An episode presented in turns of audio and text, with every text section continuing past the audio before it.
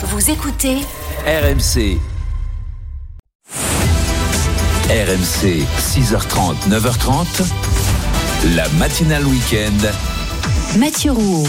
Bonjour à tous, bonjour à toutes, soyez les bienvenus. Bon dimanche à l'écoute d'RMC. Nous sommes le 3 mars, ravis de vous accueillir. Le 32-16 est ouvert. Notre application, l'onglet Direct Studio. Passez nous faire un petit coucou ce matin. Bonjour Peggy Broche. Bonjour Mathieu. Ça Comment va ce ça va Bah oui, franchement, mais ça va. Eh oui, je vois ça. J'étais en train de regarder précisément. C'est une cape que vous portez, non C'est pas une cape, c'est Ah bon un comment on appelle ça? Un Un poncho. poncho. Ah Exactement, voilà. Oh, cape, mais c'est vrai que c'est de saison. Oui. Encore une fois. Euh, mars arrive, mais c'est l'hiver qui repart. Beaucoup de neige d'ailleurs. Ouais, alors on a un épisode neigeux notamment sur le massif central et cette neige elle peut se décaler vers le Lyonnais donc attention pour les retours de vacances. Bon, pas encore à Chamalières, près de Clermont-Ferrand, nous indique euh, Monique sur l'appli RMC ce matin, mais c'est vrai que c'est pas loin sur le Puy de Dôme. Vous témoignez si c'est s'il y a des difficultés sur la route. Nous allons parler ce matin de ce qui touche un milliard d'êtres humains dans le monde et qui est l'objet de moqueries chez au moins 35% des personnes concernées. C'est l'obésité et son corollaire discriminatoire, la grossophobie, parce que la journée consacrée à l'obésité, c'est demain, et que le collectif national français demande deux choses, que l'obésité soit enfin reconnue comme une maladie en France, ça n'est pas le cas, et qu'on puisse punir par la loi la grossophobie, ça n'est pas le cas non plus. Vous êtes peut-être vous-même victime de discrimination, Euh, vous appelez ce matin au 32-16, vos témoignages sont nécessaires à 7h40.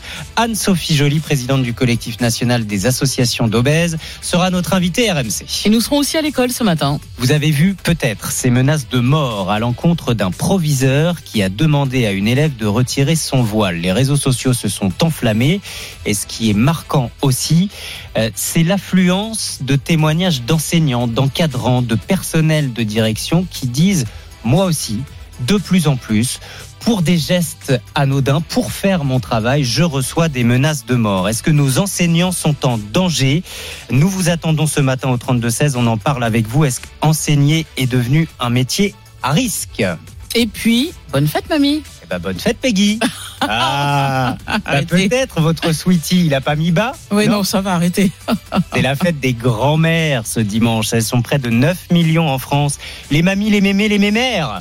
Mais d'ailleurs, on les appelle comment chez vous? Parce qu'il paraît que les, les mamies aiment plus Elles mamie plus qu'on les appelle comme ça, ouais. Euh, C'est Mamou, Mamicha, Mamita. Comment on les appelle chez vous? Venez nous dire, envoyez vos messages sur l'appli RMC et vos hommages, bien sûr, à vos grands-mères tout au long de la matinée. RMC, la matinale week-end. Et c'est l'heure du journal avec vous Clara Gabillet, bonjour. Bonjour Peggy, bonjour Mathieu, bonjour à tous. Accoucher dans sa voiture sur la route car la maternité est fermée. C'est ce qui est arrivé à une maman en Bretagne, témoignage RMC à suivre. La ferveur des supporters de Donald Trump aux États-Unis en lice pour l'investiture des Républicains. Et puis l'OM en forme hier soir face à Clermont, victoire 5 buts à 1. La troisième victoire de suite pour l'entraîneur Jean-Louis Gasset. On commence, Clara, par cette histoire hallucinante. Une femme accouche dans sa voiture qui est encore en train de rouler. Oui, ça s'est passé à côté de Guingamp, dans les Côtes d'Armor, très tôt avant-hier matin. Bettina est prise de fortes contractions, mais la maternité de Guingamp, à, côté de laquelle elle vit, n'accueille plus d'accouchement depuis l'an dernier. C'est un, témoignage RMC. Cassandre Bro et Solène Gardret, vous nous expliquez que son mari décide alors de la conduire à la maternité la plus proche, à 25 minutes de voiture. Oui, et même en roulant à toute vitesse, ça n'a pas été assez rapide. À un moment, en fait, elle a, elle a baissé son, son legging pour pouvoir voir comment ça se passait euh, et euh, elle a senti la tête. Elle savait que là, de toute façon, ça arrivait dans les quelques minutes. Se souvient Charles Isselin, encore choqué. Quand j'ai entendu mon fils pleurer, là, je me suis mis à paniquer réellement. Enfin, pour moi, c'était une mission impossible où euh, je devais arriver euh, le plus vite possible, tout en prenant soin encore plus de cette fois de ma femme et de mon fils qui était né et qui était euh, dans une situation très compliquée. Heureusement, le couple et leur nouveau-né finissent par arriver en bonne santé à la maternité. Mais ce n'est pas la première fois qu'un tel événement se produit, regrette Yann Fanche-Durand, coprésident du comité de défense de l'hôpital de Guingamp. Pour le droit des femmes, la fermeture des petites maternités, c'est une énorme régression sur les choix qui leur sont proposés. Les petites maternités peuvent leur, leur- donner du temps, leur donner du temps aussi après l'accouchement pour accompagner à l'allaitement, par exemple. Le comité s'inquiète aussi que les femmes enceintes du territoire soient moins bien suivies et que certaines soient contraintes d'accoucher à leur domicile. Récit de Solène Gardré pour RMC. Une agression antisémite à Paris. Ça s'est passé avant-hier à la sortie d'une synagogue du 20e arrondissement de la capitale. Un homme qui portait une kippa a été frappé, insulté de sale juif, transporté ensuite à l'hôpital. Tout est mis en œuvre pour retrouver l'auteur de cet acte inqualifiable, assure le ministre de l'Intérieur Gérald Darmanin. Il fermera ses portes ce soir après une semaine très mouvementée. Le salon de l'agriculture à Paris se termine à 19h en pleine mobilisation des agriculteurs avec des visiteurs plus à l'écoute des difficultés des agriculteurs selon Christophe Chambon, éleveur bovin et secrétaire général adjoint de la FNSEA. La preuve selon lui que les actions de ces dernières semaines portent leurs fruits. Le public est vraiment à l'écoute et nous encourage vraiment euh, euh, dans, nos modes d'action parce que depuis le début, nous sommes partis sous de l'action justement qui a été du respect des biens et des personnes. Et là-dessus, nous avons senti un soutien complet. Et aujourd'hui, ben, la population euh, veut consommer français veut aussi se donner les moyens de pouvoir consommer français et on se sent soutenu et encouragé. C'est pour ça aussi que nous allons continuer d'être euh, déterminés dans nos actions et dans les annonces qui ont été euh, faites ces dernières semaines. Quatre euh, départements sont placés en vigilance orange, neige et verglas. La Haute-Loire, la Loire, la Lozère et l'Ardèche. Prudence en montagne également. Alerte orange avalanche pour les Hautes-Alpes et la Savoie. RMC 6h34. Aux États-Unis, Donald Trump tenait hier un meeting à Richmond en Virginie. En vue du Super Tuesday mardi prochain, un moment crucial dans la campagne présidentielle américaine puisque 15 États américains voteront simultanément pour désigner leur candidat à l'investiture. Donald Trump euh, l'ancien président, fait figure d'immense favori chez les républicains. Il peut compter sur un électorat mobilisé et toujours acquis à sa cause. Alfred Orange, vous étiez sur place pour RMC. Il peut compter sur des supporters investis, habités même, on pourrait dire, qui dorment sur place avant les meetings pour s'assurer une place et qui n'hésitent pas non plus à traverser le pays pour tenter de l'approcher. Laura a fait 5 heures de vol depuis l'Arizona. Il a tellement d'énergie et d'amour pour ce pays et c'est authentique. Regardez toutes les foules qu'il emporte avec lui. Effectivement, autour, ils sont des milliers à patienter, casquettes, t-shirts, badges et pancartes à l'effigie de leur champion qui, dans leur esprit, n'est jamais vraiment parti. C'est mon président, c'est toujours mon président. Porté aussi par cet espoir immense et presque aveugle que la victoire finale en novembre face au président sortant Joe Biden leur tend les bras, Eddie est un habitué des meetings. Il va gagner partout, avec la plus grande avance que l'on ait jamais vue. Et s'il fallait encore une preuve de cette foi inconditionnelle en leur candidat, ce serait cette image. Ces plusieurs milliers de supporters qui ont été privés de meetings faute de place suffisante dans le centre des congrès après avoir attendu des heures et qui sont rentrés chez eux sans même se plaindre. Alfred Orange, envoyé spécial de RMC aux États-Unis. Les États-Unis euh, qui ont mené hier une première opération de largage d'aide humanitaire sur la bande de Gaza. 66 colis parachutés euh, par avion, de la nourriture. Euh, tout cela manque hein, cruellement avec les médicaments dans l'enclave car l'aide humanitaire peine à être acheminée par voie terrestre, Marilyn Notman. Dans le ciel de Gaza, des dizaines de sacs flottent dans les airs avant de toucher le sol poussiéreux. Riz, lait pour bébé, farine, l'essentiel qui manque tant aux habitants affamés. Qu'est-ce que tu portes De la farine. Tu les as trouvés où Parachutés depuis le ciel. Hier, l'équivalent de 38 000 repas ont été parachutés. Une goutte d'eau par rapport aux besoins, car un quart des Palestiniens basés dans l'enclave souffrent de famine. Et l'ONU prévient, l'aide qui arrive de cette manière ne peut être qu'un dernier recours. La plupart des colis tombent à la mer et l'acheminement des vivres par la route est plus efficace, moins coûteux. Un millier de camions patientent toujours à la frontière égyptienne. L'accès à Gaza est bloqué par les forces israéliennes, accuse l'ONU, et son porte-parole lance un avertissement hier. Si rien ne change, une famine est quasiment inévitable. Et c'est aujourd'hui que les négociations doivent reprendre au sujet d'une trêve à Gaza durant six semaines pendant le ramadan qui débute la semaine prochaine. La Ligue 1 de football et l'Olympique de Marseille qui écrase Clermont. Score final 5 buts à 1. Une très belle victoire marseillaise à l'extérieur qui ne fait que confirmer le regain de forme de cette équipe olympienne. C'est la troisième victoire en autant de matchs pour cette OM version Jean-Louis Gasset. Tous les feux sont au vert, Aurélien Tersin. Une démonstration marseillaise avec cinq buteurs différents, Aubameyang, Klaus, Ndiaye notamment. L'entraîneur Jean-Louis Gasset explique cette victoire olympienne le plus simplement du monde. Par le talent des attaquants, le bon esprit qui règne dans ce groupe. Vous aurez vu le vestiaire là, ça, ça chantait, c'était, c'était joyeux. Gasset à Marseille, c'est trois victoires pour ses trois premiers matchs sur le banc et c'est une première depuis 1962 à Marseille, mais pas de grosse tête pour le coach. C'est pas l'endroit où on vous laisse du répit. Si la confiance monte chez les joueurs, on va, on va continuer à essayer de gravir les échelons. Le défenseur Leonardo Balerdi savoure également cette remontée marseillaise. Je pense qu'on s'est réveillé et, et ça, ça c'est le plus important. Et maintenant, il faut, il faut finir la saison comme ça. Il faut être concentré et gagner tous les matchs. L'OM est ce matin sixième de Ligue 1 à 5 points de la Ligue des Champions. Et un peu plus tôt hier, Lille l'a emporté 1-0 face à Reims. Aujourd'hui à 15h, Toulouse, Nice, Brest, Le Havre, Montpellier, Strasbourg et Nantes, Metz. Nantes, Metz, pardon. À 17h05, Rennes face à Lorient. Et puis ce soir, 20h45, Lyon reçoit Lens. On fête aujourd'hui les grands-mères, comme chaque premier dimanche oui. de mars. Et oui, bonne fête à toutes les mamies qui nous écoutent. Ou peut-être les mamous, les mamichas, les mamés, car d'année en année, de plus en plus de grands-parents refusent de se faire appeler par le traditionnel papy ou mamie. Euh, les des surnoms un peu trop ringards pour certaines grand-mères qui préfèrent donc se faire appeler autrement à Nafchin. Les surnoms des grand-mères aujourd'hui C'est Mimoun. Mamo. Mina. Mes petits-enfants m'appellent Nona. L'autre grand-mère, ils appellent Granny. Je l'appelle Mam. J'appelle mes grands-parents par leur prénom. Et ensuite, on a encore une autre grand-mère qui s'appelle Mamé. Mais il y a aussi les plus classiques. Papy et mamie.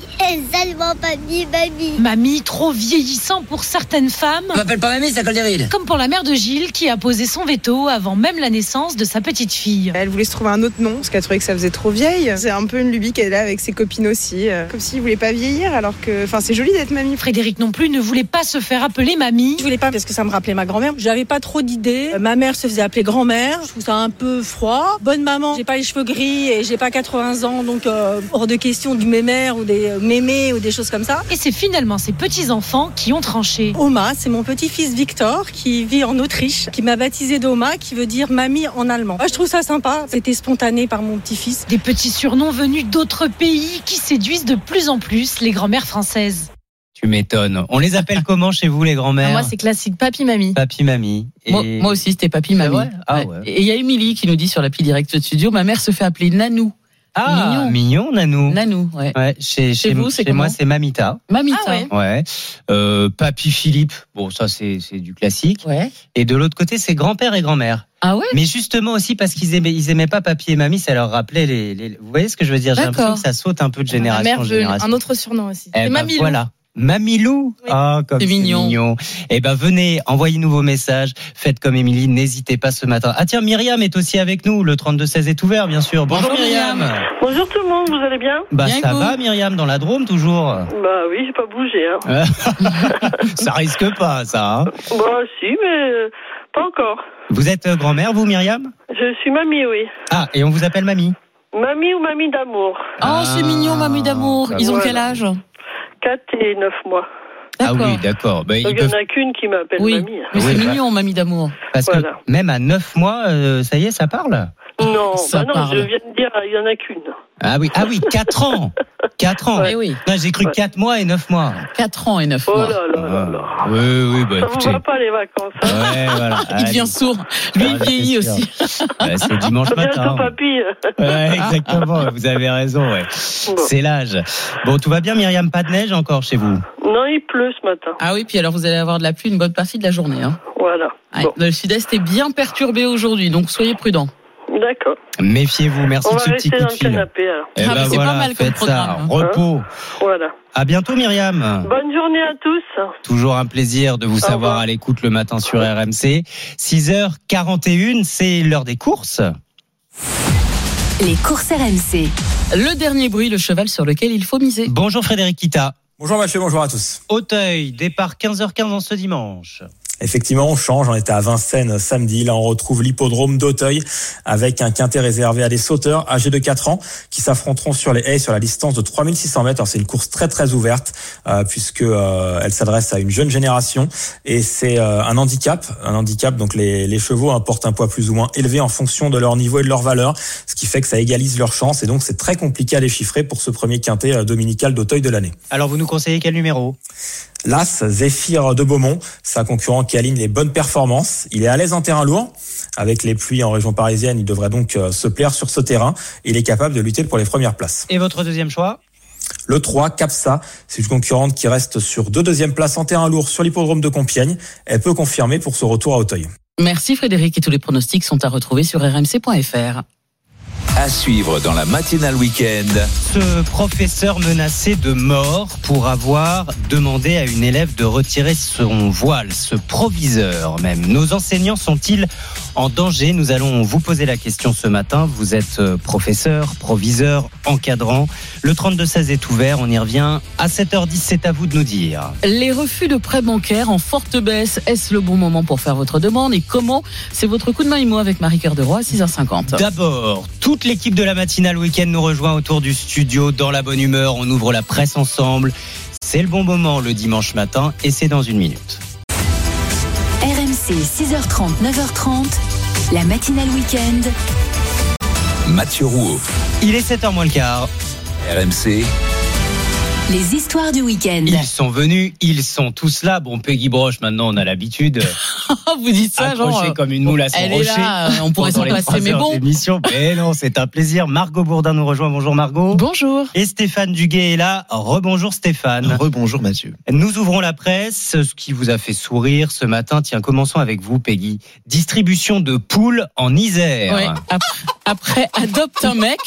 Pour peu que vous n'ayez pas réussi à conclure, je vous propose adopte une poule. Oui. Rendez-vous le 8 mars. C'est Saint-Marcelin, Vercors, Isère Communauté qui relance l'opération Adopte une poule. Alors c'est la quatrième édition cette année. Vous allez me dire, mais pourquoi? Quel est l'objectif? Eh bien, il est simple. Réduire ses déchets. Vous savez, parce que les poules, vous pouvez leur donner les restes, Oui. par exemple, et de pouvoir profiter de frais, évidemment. Je trouve que l'idée est intéressante. Alors pour ceux qui sont en maison et qui ont un jardin, la démarche, elle est très simple, elle est écolo et économe. Il suffit de réserver en direct auprès de l'éleveur. Je vous donne le numéro 06 08 88 10 83 06 08 88 10 83. Vous l'appelez, vous réservez. Les poules sont vendues par deux Je vais être minimum. content d'avoir des appels là, à clair. 7 C'est h moins le clair. matin. au prix de 3 euros la poule, issue de l'élevage Bel Air à Tèche. Et vous allez devoir signer une charte d'adoption, évidemment. Être en mesure de les accueillir dans de bonnes conditions, avec un poulailler adapté au nombre Ouais, de poules que vous allez truc, hein. prendre, avec un mangeoire, avec un abreuvoir. Bah, c'est normal, enfin, vous avez un animal, il faut qu'il soit dans de bonnes conditions. Et euh, pour qu'elle soit protégée également des prédateurs, c'est super important. Rendez-vous pour la distribution vendredi 8 mars Mmh. de 13h30 à 16h30 à Saint-Hilaire-du-Rosier sur la place de la mairie.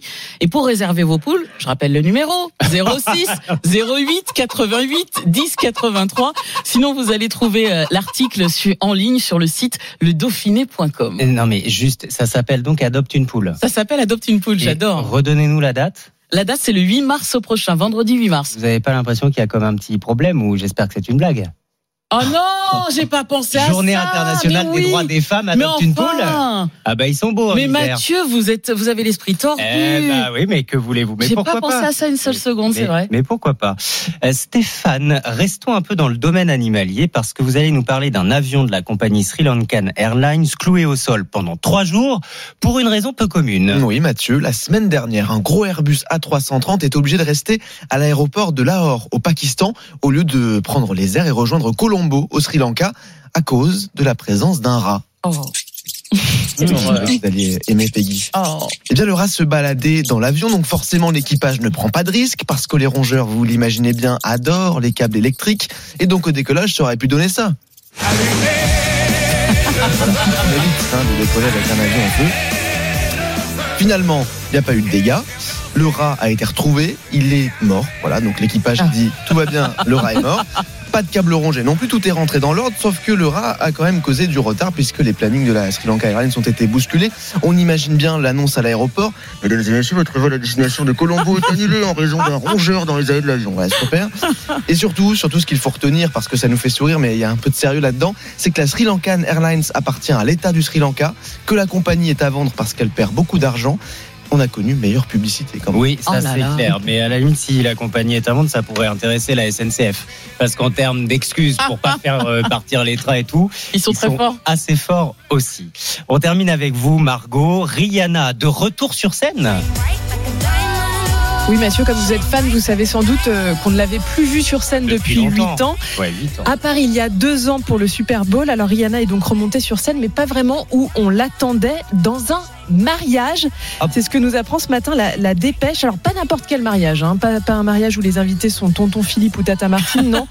Là, il s'agit d'un mariage où les convives s'appellent Mark Zuckerberg, Bill Gates ou encore Hillary Clinton. Ah Et c'est donc Ah, euh, devant ce parterre de stars qu'une autre star, Rihanna, s'est produite. Et pour performer, vous savez combien elle a touché? Combien? Un petit billet de 9 millions de dollars. oui, d'accord. Mais non. Alors vous allez me dire, hein, qui peut se payer un tel mariage de tel invité et euh, une euh, chanteuse à ce prix-là? Eh bien, il s'agit de la plus grosse fortune d'Asie.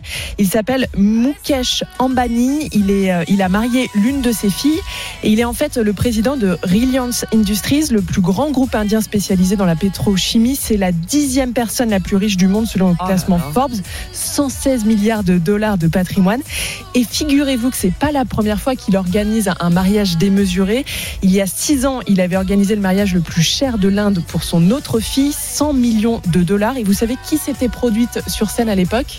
Une autre star.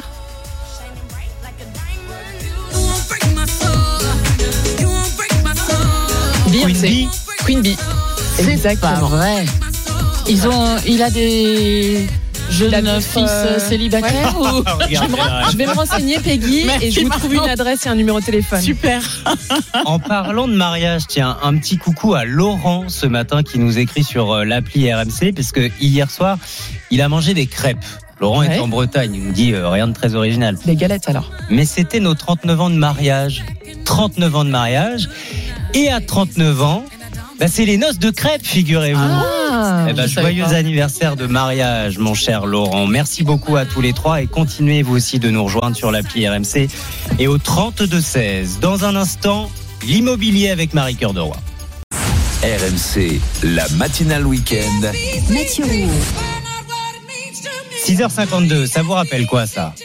Ça vous rappelle Bridget. Jones, bien sûr. Un quatrième opus de Bridget Jones. Vous ne rêvez pas. C'est dans le bonus RMC dans deux minutes. Mais d'abord, RMC, Le coup de main IMO. avec Marie Cœur de Roi, toute l'actualité de l'immobilier. Bonjour Marie. Bonjour Mathieu, bonjour Peggy. On parle ce matin des refus de prêts parce que c'est vrai que ces deux dernières années, de nombreux candidats à l'achat en ont fait les, prêts- les frais. On en est où concrètement aujourd'hui? Est-ce qu'il y a toujours autant de demandes de crédit refusées? Eh ben, je suis allée sonder les courtiers et le constat est unanime. Les refus de prêt, c'est de l'histoire ancienne. Chez Ah bon vous financez, eh oui, chez vous financez, l'an dernier, plus d'un tiers des dossiers étaient rejetés, 34% précisément. Depuis janvier, tout a changé. Les refus ne représentent plus que 18% des demandes. Ça a été divisé par deux quasiment. Même tendance chez CAFPI. Ici, on est même carrément retombé à seulement 6% de refus. Et attention, nous disent les professionnels du crédit, c'est pas parce que les profils d'emprunteurs sont plus alléchants aujourd'hui, pas du tout. Euh, c'est tout simplement parce que les banques qui bloquaient l'an dernier, bah, elles sont reparties en quête de nouveaux clients. En témoigne d'ailleurs ce dont je vous parle depuis plusieurs semaines, hein, un recul des taux d'intérêt et des exigences en termes d'apport personnel nettement revues à la baisse. Bon, donc moins de refus de prêts et de crédits, Marie, mais il y a encore cette histoire de réexamen des dossiers par les banques qui commence à se concrétiser. Ça peut marcher? Alors soyons très très clairs, hein, je vais pas me faire des amis, mais c'est de la communication. D'abord, on l'a dit, les banques sont de toute façon moins regardantes. Ensuite, il faut regarder la portée réelle de la promesse des banques et à qui réellement ça peut profiter. Ça tombe bien, j'ai pu consul- consulter l'un des premiers formulaires de demande de réexamen d'un crédit refusé, en l'occurrence celui de la banque postale. Et les conditions, elles sont assez restrictives. Pour lancer le réexamen, faut par exemple que le client dispose toujours du compromis de vente pour le même bien et au même prix que lors de sa première demande. Il y a deux ans, quoi. Ouais, Hum, exactement. Or, les banques, vous le savez, elles ne se fixent aucun délai pour vous répondre. Autrement dit, il y a assez peu de chances que le vendeur vous attende sagement avant de remettre son bien sur le marché. D'autant que cette promesse de réexamen de la banque, elle n'engage à rien du tout. Elle peut clairement vous refuser encore le crédit et euh, elle sera même pas obligée de justifier pourquoi elle vous le refuse encore. Bon, et du coup, Marie, alors quelle serait la meilleure stratégie pour ceux qui euh, essuient encore des refus Bon, on va mettre notre casquette de courtier. Je, je l'ai pas pris ce matin, mais bon, Euh, parce que la plupart des banquiers, là encore une fois, je ne vais pas me faire des amis, mais bon, la plupart des banquiers, c'est vrai, ils se contentent de regarder la demande du candidat à l'achat. Ils cherchent pas forcément à bouger les curseurs pour que ça puisse rentrer dans leur fichier Excel. Alors, si le problème c'est votre taux d'endettement, si vous avez de l'épargne ou des proches capables de vous aider, vous pouvez mettre plus d'apport dans le crédit ou envisager un remboursement par anticipation de vos éventuels autres prêts type crédit conso. Vous avez aussi toujours la possibilité d'allonger la durée du prêt que vous souhaitiez souscrire. Vous savez, ça permet de baisser les mensualités et donc l'endettement. Si le problème vient davantage de votre reste à vivre ou de la nature du logement que vous vouliez acheter, bon, je pense notamment à une passoire thermique qui nécessiterait euh, beaucoup de travaux ou impliquerait des dépenses courantes trop importantes. Là, faudra sans doute carrément changer de projet immobilier. Mais quoi qu'il arrive, gardez une chose en tête. Au lieu de vous battre pour un réexamen dans votre propre banque, vous avez surtout intérêt à faire jouer la concurrence. D'autant que les écarts de taux d'intérêt en fonction des établissements sont spectaculaires. En ce moment, la banque la moins généreuse propose du 4,9% d'intérêt sur 20 ans. Ah oui. Quand une autre, pour les mêmes profils d'emprunteurs et sur la même durée, propose du 3,6. Vous voyez le gap? Ah oui, effectivement, c'est édifiant. Merci Marie-Cœur de Roy, votre coup de main IMO. À retrouver en podcast sur l'appli RMC. La matinale week-end. Le bonus RMC. Le retour de Bridget Jones. Enfin Et pour le plus grand bonheur des fans, René Zellweger va reprendre son rôle culte de Bridget Jones pour le quatrième volet. Huit ans après le dernier Bridget Jones Baby et 23 ans après le premier, le journal de Bridget Jones sorti en 2001. Tout le monde l'a vu autour de la table. Oh Mathieu, oui, pas qu'une fois. Stéphane, Bien sûr. évidemment, on est d'accord. Alors, je rappelle que le premier volet de cette saga est adapté des romans de l'autrice Eden Fielding. Elle racontait les aventures de Bridget, une trentenaire célibataire qui avait du mal à trouver l'amour. Le film avait rapporté, écoutez bien, plus de 280 millions de dollars Ok. pour un budget de 25 millions. Je vous laisse faire les comptes. En tout cas, c'est un vrai jackpot. Et fort de ce succès, un deuxième volet est sorti trois ans après, Bridget Jones, l'âge de raison, puis un troisième en 2016, Bridget Jones Baby. Donc, euh, entre-temps, les années sont passées, Bridget s'est mariée avec Mark Darcy, vous vous souvenez Bah oui. Incarné par Colin Firth. Ils ont eu un enfant, et puis Daniel Cleaver, est-ce que vous vous souvenez de lui, incarné par Hugh Grant Ah oui, bah celui qu'elle n'a jamais réussi à avoir. Exactement. Il n'était pas dans le dernier parce qu'il était présumé mort. Mais à la fin du troisième volet, on découvrait qu'il avait survécu à un crash d'avion. Alors, à quoi faut-il s'attendre pour le quatrième D'après les médias américains euh, The Independent, il serait également adapté du roman d'Hélène Fielding, qui raconte les aventures de l'anglaise de 51 ans devenue mère célibataire avec deux enfants, de nouveau à la recherche de l'amour, mais via euh, les réseaux sociaux. Faut se mettre à la page, hein, Ah, Hugo. exactement. Donc on se dit peut-être que Hugh Grant va revenir, on ne sait pas. En tout cas, on attend ça avec impatience. Le tournage est prévu en mai pour une éventuelle sortie en salle en 2025. C'est plus belle la vie, votre truc. Suspense Ah, euh, j'adore, insoutenable pour Bridget. Jones. Pas de suspense pour la neige, en tout cas. Elle est déjà là et elle sera là un peu partout. Météo importante à suivre sur RMC. Restez bien avec nous.